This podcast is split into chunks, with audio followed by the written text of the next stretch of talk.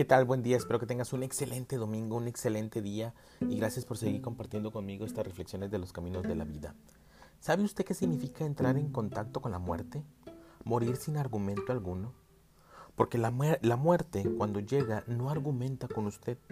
Para enfrentarse a ella tiene usted que morir cada día para todas las cosas.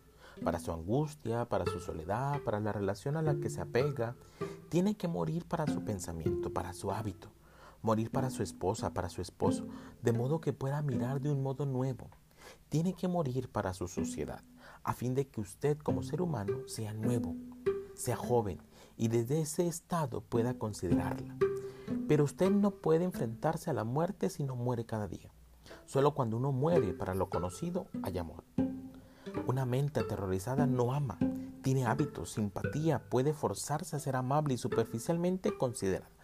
Pero el miedo engendra dolor y el dolor es tiempo como pensamiento. En consecuencia, terminar con el dolor es entrar en contacto con la muerte mientras uno está vivo, muriendo para su nombre, para su casa, para su propiedad, para su causa.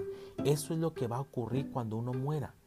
De modo que esté fresco, joven, claro y pueda ver las cosas como son, sin distorsión alguna. Pero tenemos una muerte limitada a lo físico. Sabemos muy bien, lógicamente, sensatamente, que el organismo va a llegar a su fin. De modo que inventamos una vida que ya hemos vivido, una vida de angustia cotidiana, de insensibilidad cotidiana, de problemas crecientes con su estupidez.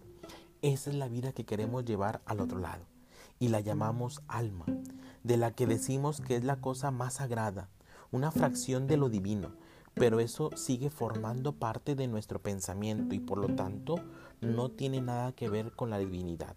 Es nuestra vida.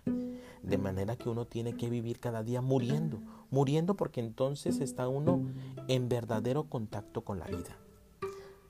La pregunta que hoy le dejo es, ¿usted ha muerto sin argumento alguno?